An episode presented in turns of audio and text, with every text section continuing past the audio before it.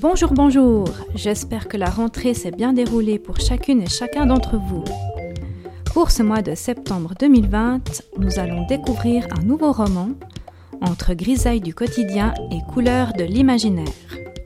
Échappons-nous quelques instants dans l'univers riche de Marie Caillé et découvrons son roman Kaléidoscope pour les jeunes dès 12 ans. Sans plus attendre, en voici une petite présentation.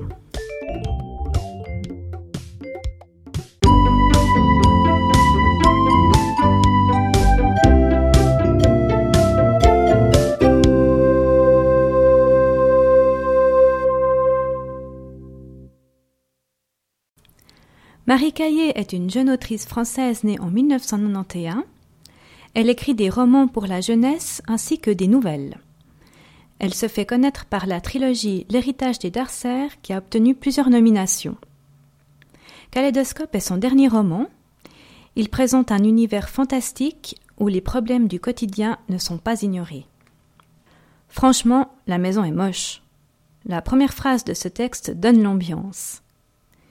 Naomi est une jeune fille de 12 ans qui se voit contrainte de déménager.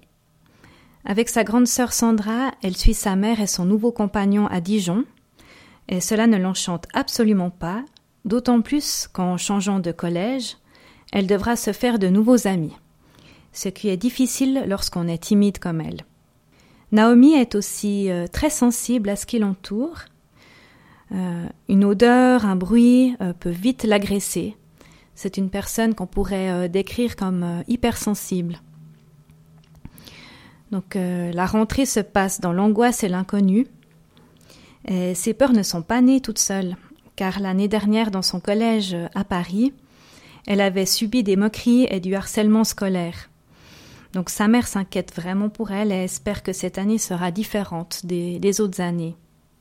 Mais pour les vacances de la Toussaint, les deux sœurs vont chez leur grand-maman cela redonne le sourire à la jeune fille, car avec sa grand-mère, Naomi s'ouvre, elle ne retient pas euh, ses ressentis, ses émotions, c'est vraiment sa meilleure confidente. Euh, c'est ainsi qu'elle lui livre euh, ses impressions à propos de sa rentrée et de ses difficultés à se faire des amis. La grand-maman va alors lui montrer un objet secret qui l'a beaucoup aidé auparavant. Un kaléidoscope, justement. Entre-temps, Contre toute attente, elle se lie gentiment d'amitié avec une fille de sa classe et tente de s'intégrer à son petit groupe d'amis. Mais ceci reste encore très compliqué car elle n'a pas forcément les codes pour bien s'y prendre. Le kaléidoscope que lui a offert sa grand-mère se révèle être un objet bien plus complexe qu'il n'y paraît. La première fois qu'elle l'utilise, elle se rend compte que les couleurs euh, à travers le kaléidoscope vibrent et sont euh, sont spéciales, sont comme vivantes en fait. Et euh, elle se rend compte, quand elle euh, regarde à travers ce kaléidoscope, qu'il y a un passage euh, qui se forme comme un chemin vers un autre univers, mais elle n'ose pas s'y aventurer immédiatement. Au deuxième essai, en revanche, elle se retrouve propulsée dans un autre monde où ronces et arbres vivants s'entremêlent. Elle est donc littéralement passée à travers le kaléidoscope.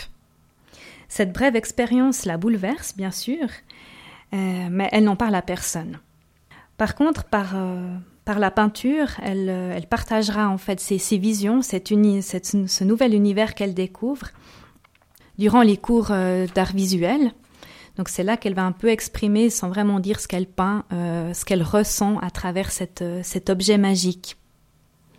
Mais sa peur d'être folle, en plus d'être plus sensible et plus timide que les autres, l'oppresse réellement.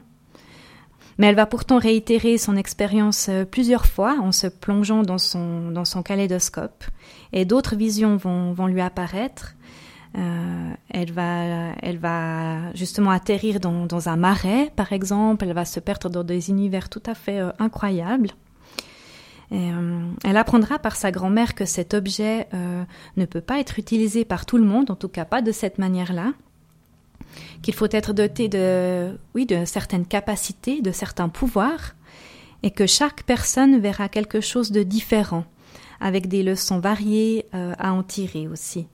Donc chacun créera son monde à travers cet objet, et il faut pour cela être très prudent et le manier avec grande précaution. Euh, en classe, les jours se succèdent et les déboires aussi, malheureusement. Du coup, l'objet magique devient vite une échappatoire pour la jeune fille. Elle retrouve alors ces mondes parallèles sur lesquels elle exerce petit à petit un certain contrôle avec plus ou moins de, maîtrise. Vous verrez cela. On y trouve euh, des animaux qui parlent, une fée très énigmatique, tout un monde qui la rend euh, d'un côté plus sereine, parce qu'elle peut s'échapper comme ça à son quotidien, à ses difficultés qu'elle rencontre dans son collège et aussi dans sa famille. Euh, mais cet univers-là, elle l'isole quand même de plus en plus. Donc à ses côtés, sa famille a de la peine à suivre ses humeurs et son, isolement. Euh, le ton devient vite agressif. Euh, Naomi se rend compte que depuis qu'elle possède cet objet, elle a changé, mais pas dans le bon sens du terme.